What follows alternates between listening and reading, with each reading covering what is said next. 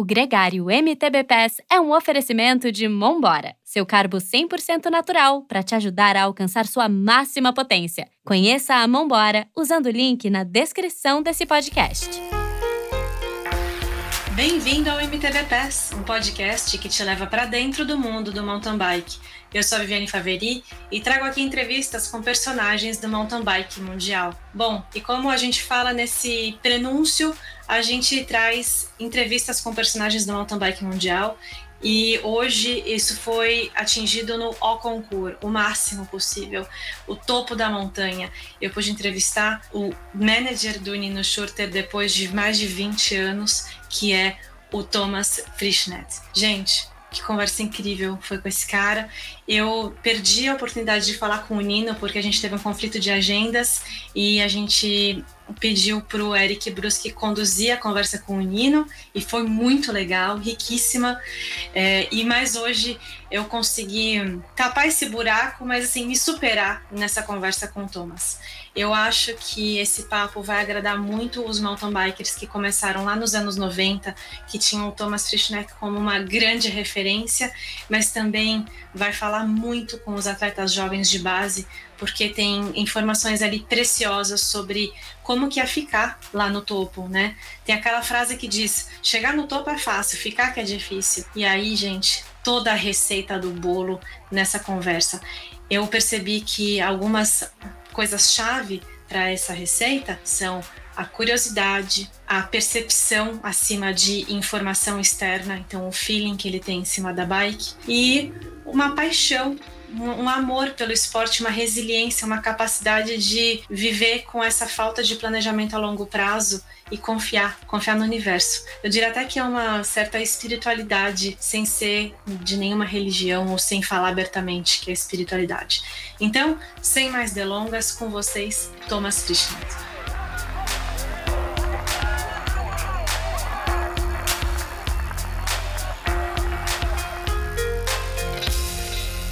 So let's get into it. Um, when we talk about longevity and Nino's longevity, we can't deny that he has an example in you. And not only because of your of your world championships title in marathon when you were when you were 35 years old, I guess. That makes sense. The first the one was one? at 33 years and the second one at 35, yes. Yeah, so that shows longevity in performance and you you actually raced longer than that and you were always at the top. But um we constantly see you riding the World Cup tracks with Kate Courtney, for example, and you are riding these tracks as if nev- if you never stop racing. And these tracks they can be intimidating even for ex pro riders. Can you comment a bit on that and how you feel when you are on these tracks as a coach? Uh, well, it's it's true that in a way I've I've never really stopped being a, a, a racer. I feel like more that when I stopped my professional career, uh, something in myself kept living in some other bodies, like uh, with with with Nino. Uh, looking at him uh, when he's racing, I I.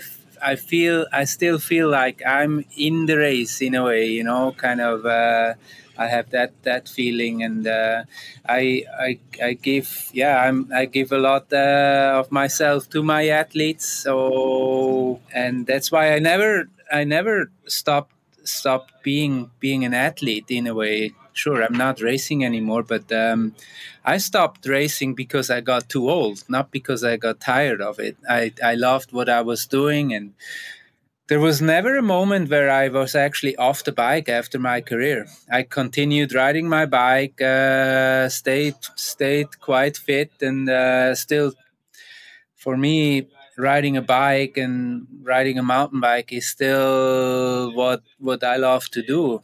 That's amazing. Do you know any other team managers that are riding the World Cup course like you do? Oh yeah, yeah, yeah. There are others too. Like Ralph Näf, okay, he's a bit younger, but uh, I have to say, it is getting to the difficult stuff. Is is uh, it's not like I, I do this like easy. I also have my fears, and, and, and I'm struggling once in a while. Also, the course here in Mont-Sainte-Anne is uh, is demanding.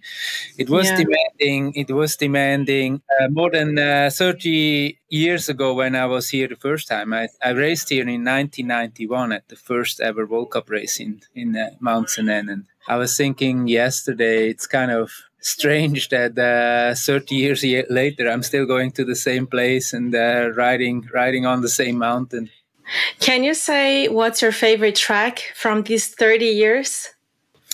So you know, as a professional, I had my my rider's card, and there we used to have favorite course on there, or like in my biography in a, on a website or in an interview. They, the, the, that question, "What's your favorite course?" comes up uh, came up a lot, mm-hmm. and I always said Mont-Sainte-Anne. Oh wow! And uh, when we consider only Mont-Sainte-Anne, it the course changed throughout the years, and also the bikes.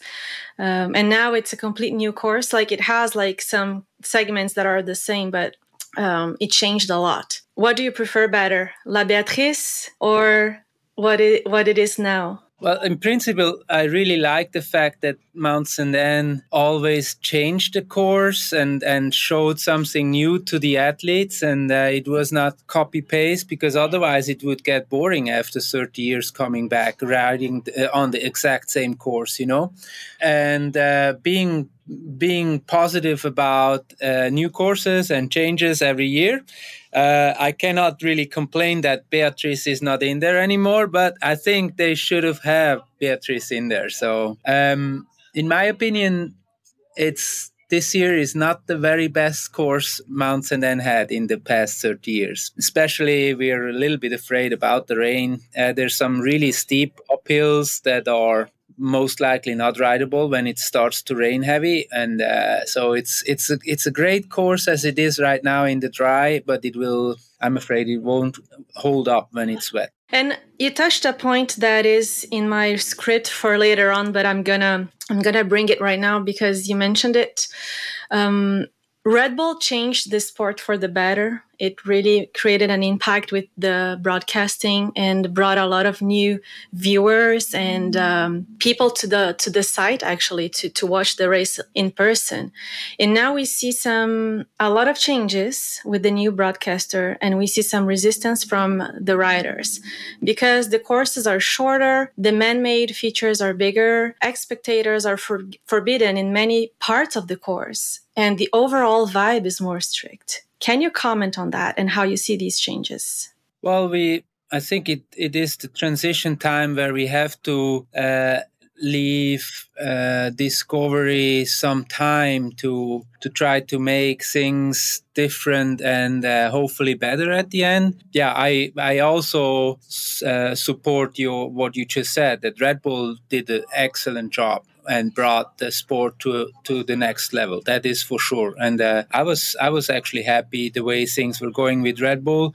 I think they the new owner just makes it on a on a much larger scale. And for sure there is some transition time where there's some of these new changes are not very welcome at the beginning, but in the long picture, I'm sure uh, they have a plan and they know what they're doing. So, ha- like when you say there's some areas where there can't be any spectators, then that is because, for example, the drones are flying and they have to have a spectator free area to let the drones fly. And if you look at the images of this year when the when the drone is flying behind the athletes, I mean this is this is so spectacular and and a great add-on in the positive that mm-hmm. we won't miss we we don't want to miss in the in the in the TV show but it has has its price that the spectators cannot be close to the course anymore so yeah it's it's always a give and a take in in in all the things that that are changing and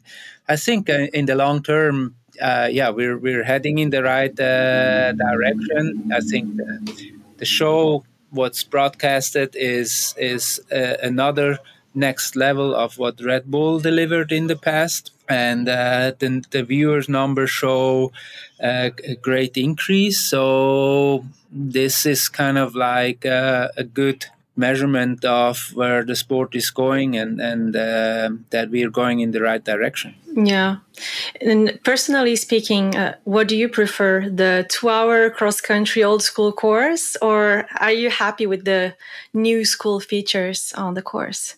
Do no, you like to ride those? No, no doubt, no doubt. We only became the sport we are now because the the sport adapted to make it TV friendly.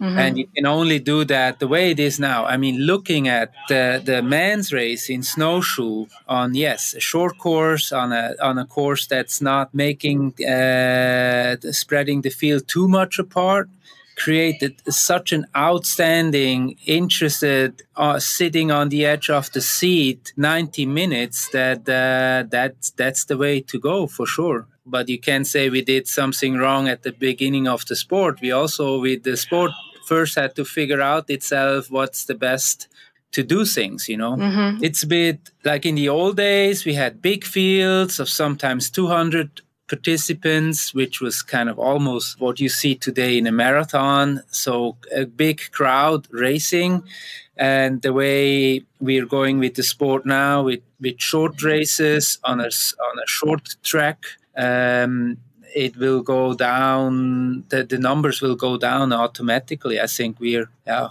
Uh, the new owner of the World Cup is more trying to have uh, to reduce the, the field by half. So at the very high professional level, and that's going to be hard for the smaller teams to actually be part of the World Cup in the future, which is which is sad but um, yeah, that's that's a, that's kind of the direction we're we're going now.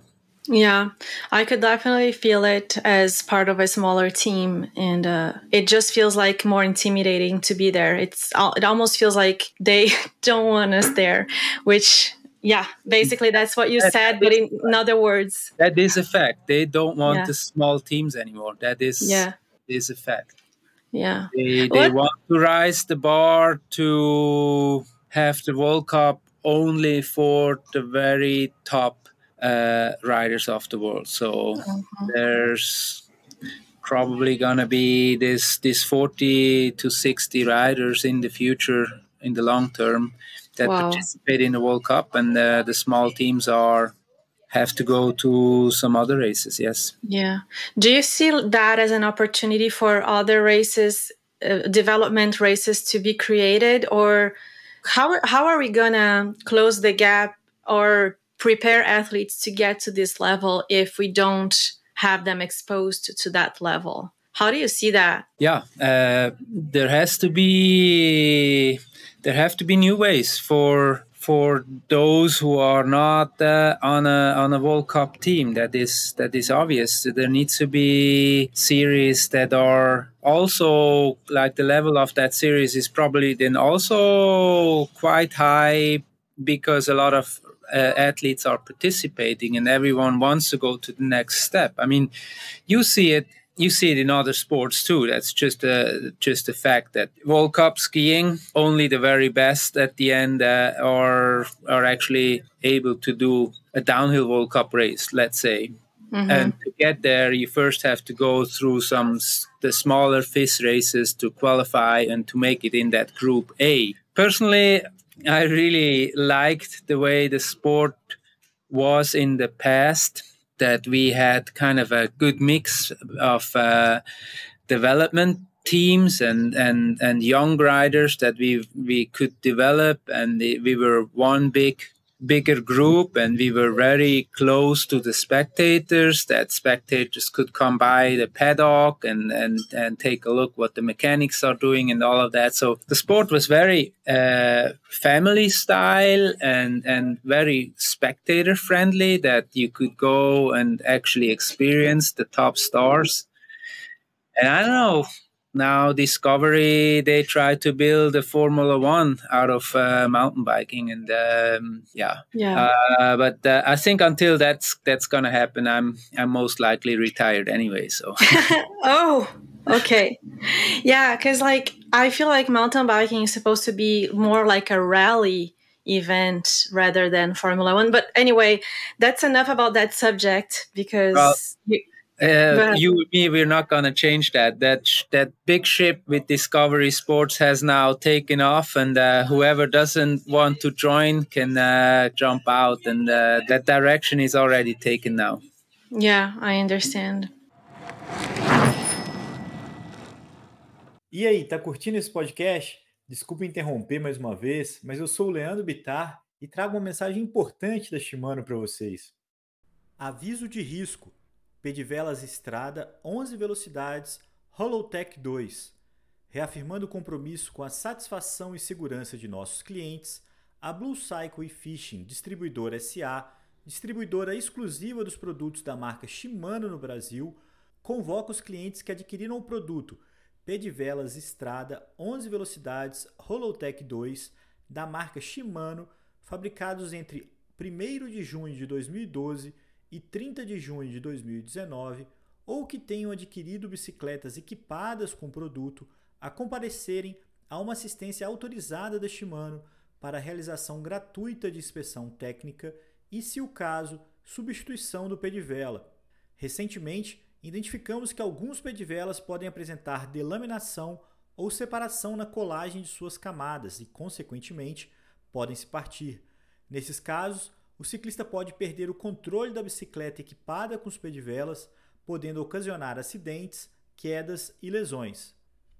Os produtos afetados são pedivelas Dura-Ace e Ultegra, com os seguintes números de modelo: Ultegra FC 6800, FCR 8000, Dura-Ace FC 9000, FCR 9100 e FCR 9100P e com os códigos de produção KF a KL, LA a LL, MA a ML, NA a NL, OA a OL, PA a PL, QA a QL, RA a RF.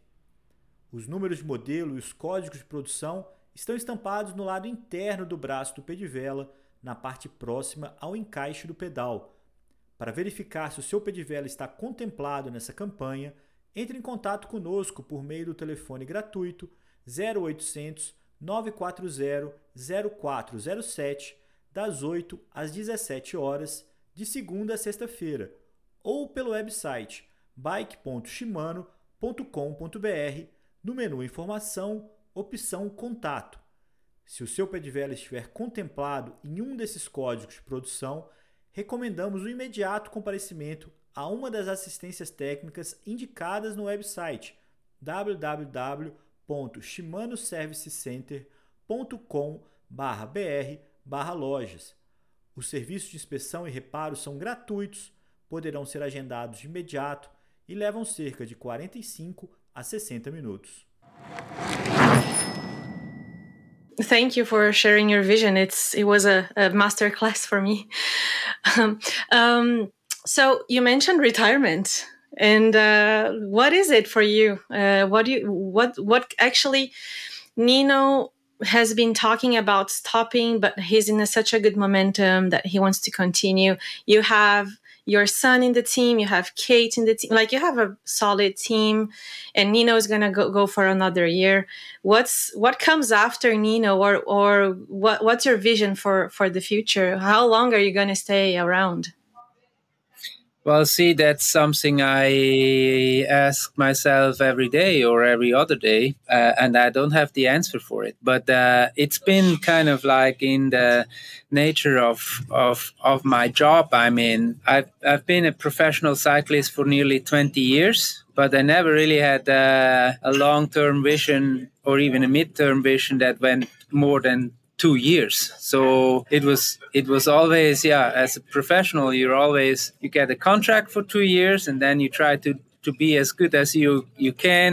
And then uh, it happened all the time that the contracts were renewed and you were able to continue another two years. But you could i was not able in a position to say okay i know exactly that i'm still racing in four or six years. And it's in a way still the same with me now with the team I I have a team that's going until the end of next year with Nino, with Kate, with uh, Filippo Colombo, and uh, I don't know what's in 25 and 26, but looking at how things went in the past, they will continue somehow. So, uh, mm-hmm. but I just don't know exactly how. Yeah. Does it ever get overwhelming not being able to plan far ahead? No, that's that's kind of been my life and trusting trusting that things turn out okay anyway. So, but yeah, I never had a long term plan in my life. Um, I want to go back to the beginning and touch a bit about the beginning of mountain biking. So, your dad was a cyclocross champion in Switzerland. Um, can you tell us how you got into mountain biking and how was it racing in the as the first generation of the sport? Indeed, my my father was was one of the best cyclocross rider in his time. He won seven world championships, world championship medals.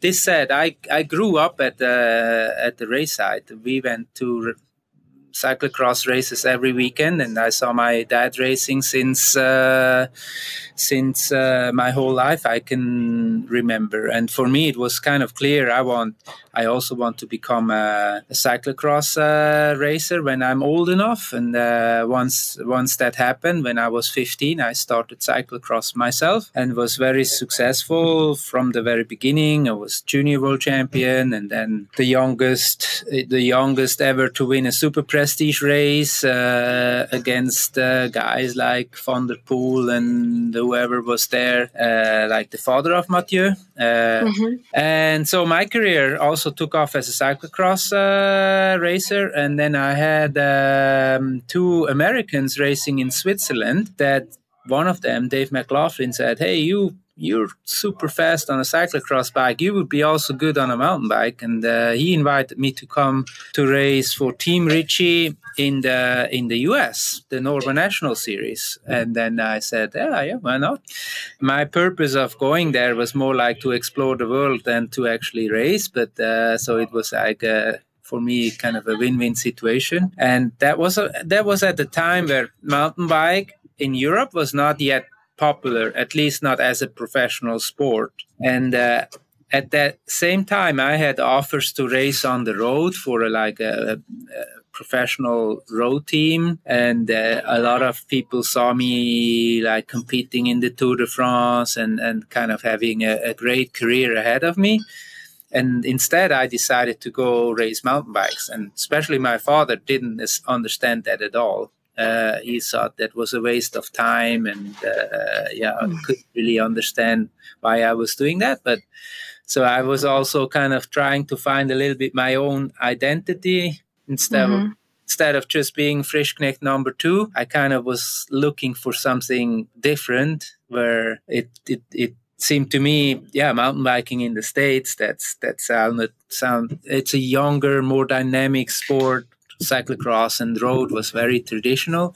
Mm-hmm it was kind of like the rebel in myself saying, "Hey, I'm I'm doing now this new thing. I'm going to the United States," and that turned out to be like a breaking point for my career because I was the first European racer in the U.S. doing this Norba series, and I was uh, quite successful already in my first year when yeah. I was 20 years old uh, against Ned Overend and John Tomac, Tinker Juarez, all these guys, and uh, so I I almost I I created a new Frischknecht mountain biking, and I was not like the the son of of of my father anymore, and that mm-hmm. that that was I thought that was pretty cool, and so from that moment on, I was holding on the torch for mountain biking, and uh, that was the moment where we that 91 at the first World Cup, UCI World Cup, and uh, 1990, in my first year, I was in the States. We had the first official World Championship in Durango, and I, I placed second there. I, I kind of started a new career as a mountain biker,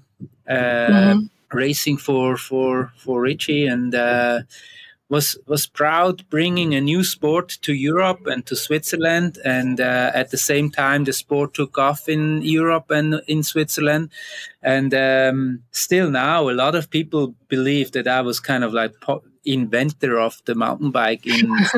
which is totally not true but i was more the presenter of this new sport at the time. You know. Yeah. Yeah. And, uh, yeah. So that's how how my switch was from cyclocross to mountain bike. That's amazing. When when did your father recognize that that was a good switch? When uh, when uh, mountain biking turned Olympic and uh, cyclocross still isn't Olympic. Oh, yeah, I understand that. And how did the Swiss, the Scott Swiss Power uh, started the, the, your team that today became Scott SRAM? Well, I raced 11 years for Team Ritchey Mm-hmm. and uh, along great other athletes like Ruthie Matthes, who was world champion, Henrik Djernis, who was three times world champion.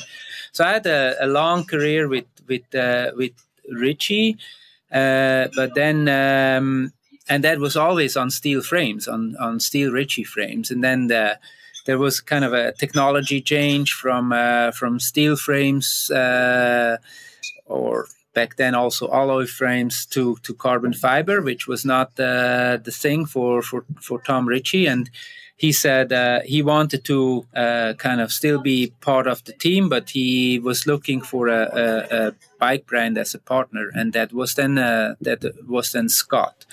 Mm-hmm. And at the same time, my my national coach Andy Seeli was uh, instead of only going to the European Championship and World Championship one week a year, he wanted to actually work with young athletes and develop young athletes over the over the whole year, you know.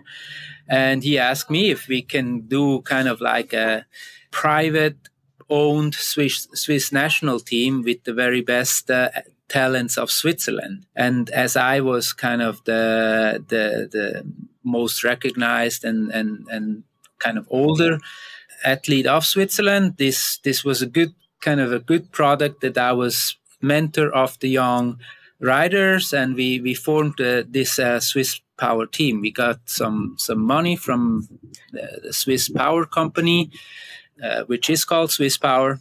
And then we just uh, went out and uh, formed uh, kind of a professional team with good support and asked uh, the biggest talent of Switzerland, you want to join this team?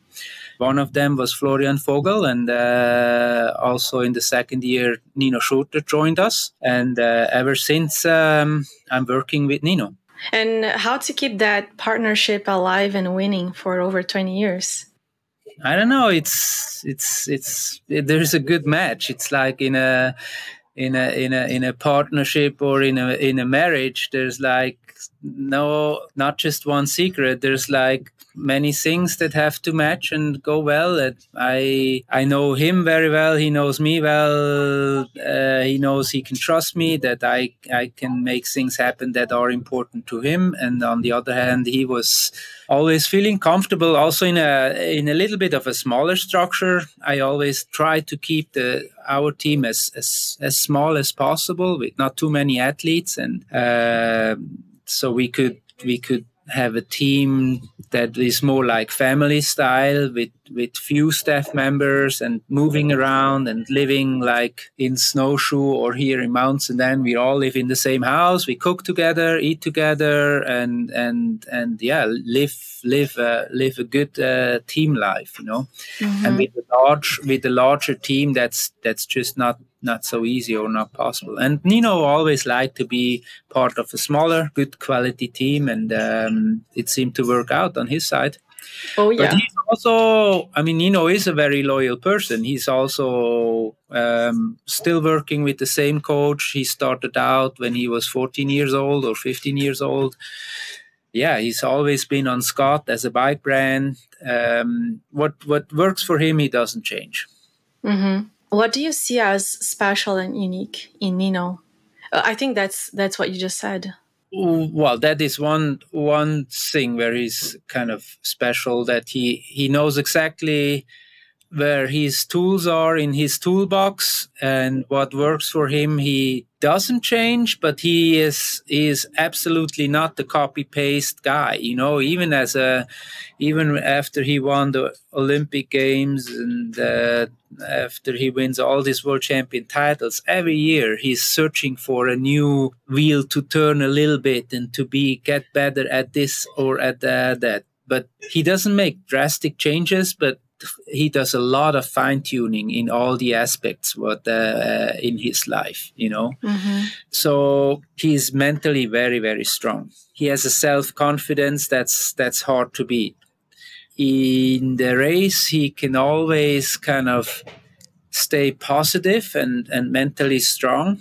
Like last week in snowshoe he was not having the best day, but he kind of still in a in a not so good position for him, riding for eighth or tenth place. He was he was hanging in there and kind of stayed positive. And at the end, when things slowed down a bit at the at the front, he he made his way up there, and at the end he finished second. So it just shows how how tough and and and good he is mentally that to to believe himself and knowing knowing that he can can be up there yeah I understand. And it makes me remember about an article I was reading. Uh, it's from an interview you gave a few years ago. And you were saying, I think it, it, it's for Outside Magazine really nice article by the way.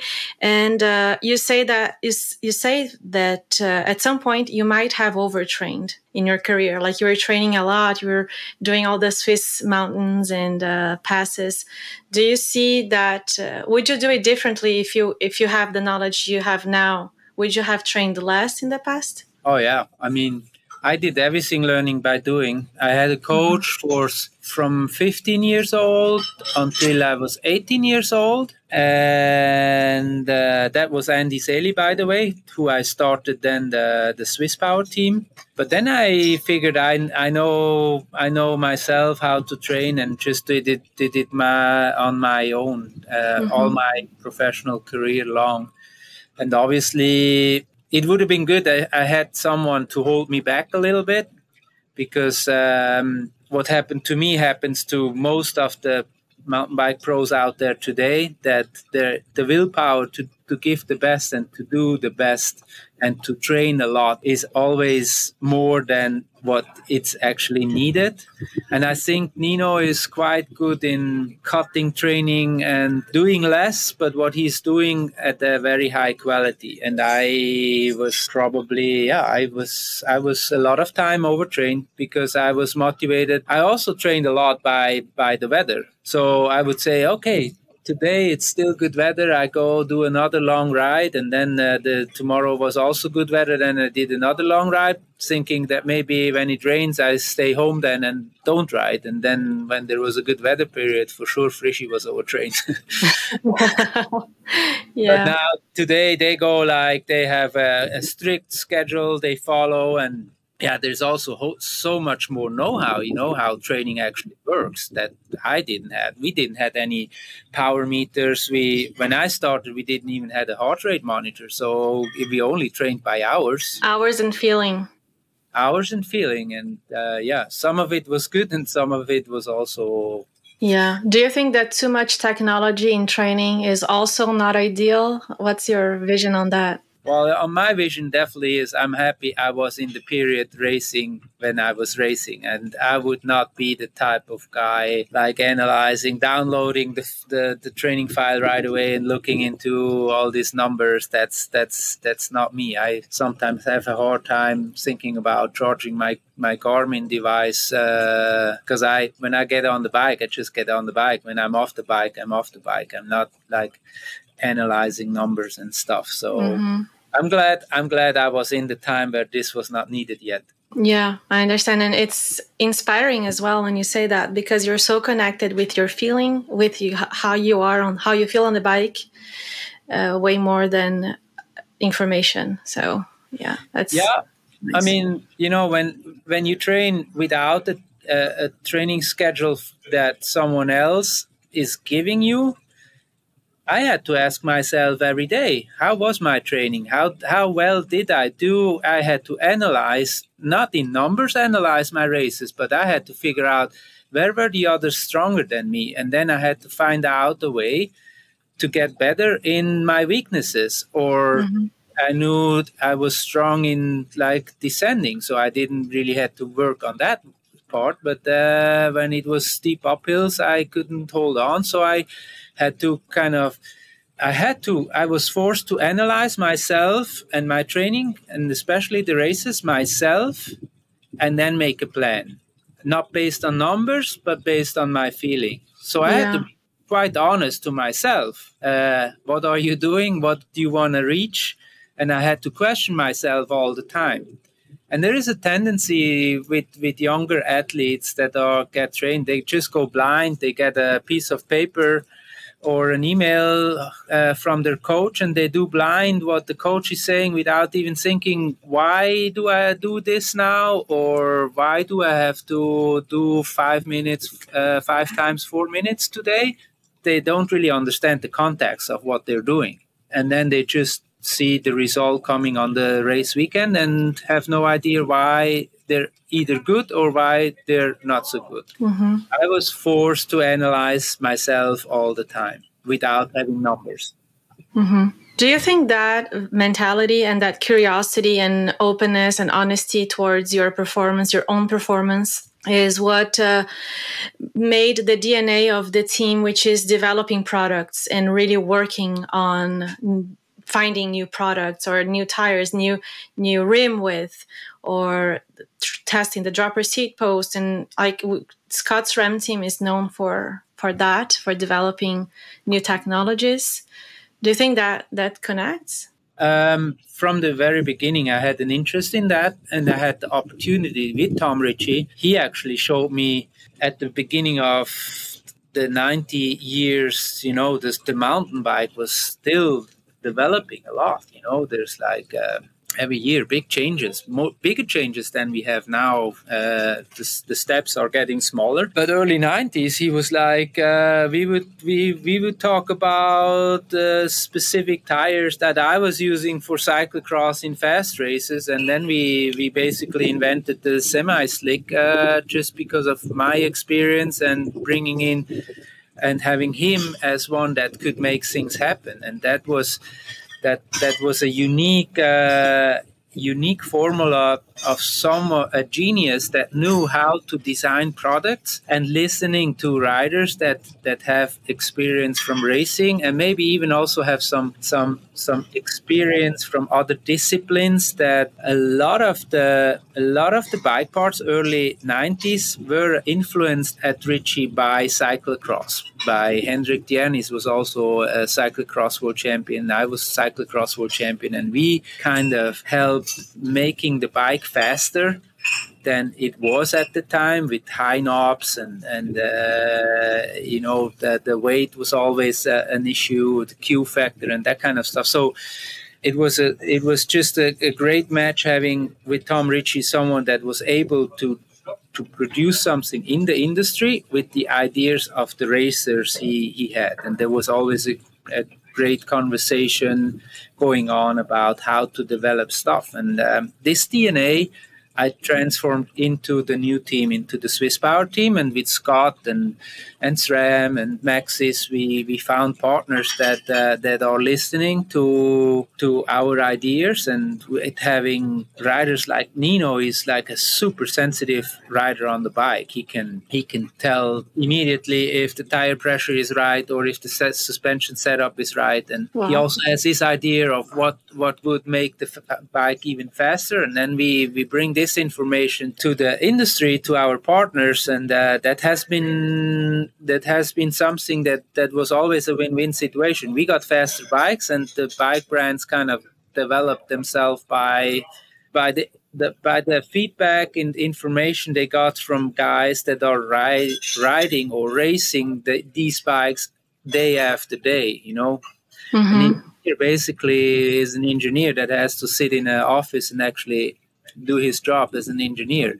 The good engineers they go out once a day and ride their products maybe for a lunch ride uh, for an hour and a half.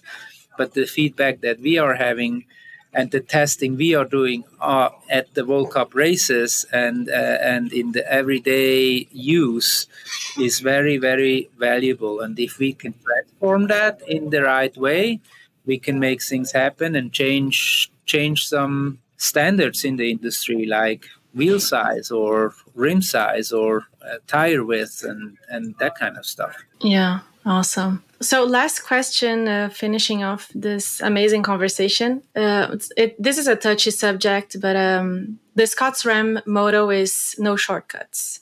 And yep. I wanted to ask you do you think the mountain bike sport is more clean now comparing to when you were racing? Definitely, yes. Okay. I mean, in the 90s, in the from the mid 90s on, um, EPO was was spread largely in the sport of mountain bike, and um, that is definitely not doping is not spread in mountain biking these days. That is yeah. that is very clear and obvious. The testing got a whole lot better, and um, you know the way we are structured with small teams. Uh, there always will be here and there someone popping up that's playing Russian roulette and uh, and trying something stupid, but that they're they're like some single black sheeps out there. Nice.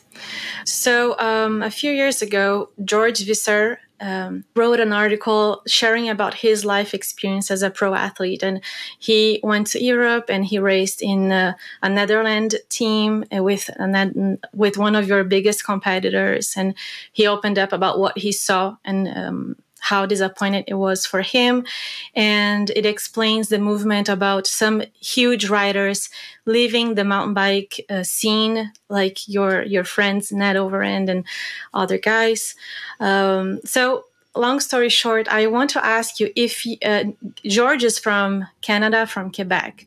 If you um, bumped into him here in Mont-Sainte-Anne during this World Cup and you got to chat with him, what would you probably talk about with him? Well, I hope this is gonna happen because, um, yeah, his story is hundred percent true. I know that, and it is a shame that the story was shot down by that person who was um, kind of not looking very good in uh, in his story um, because he went uh, with lawyers after him and um, yeah, I was also hoping that with the story of George, that the truth would actually finally come come uh, to the surface.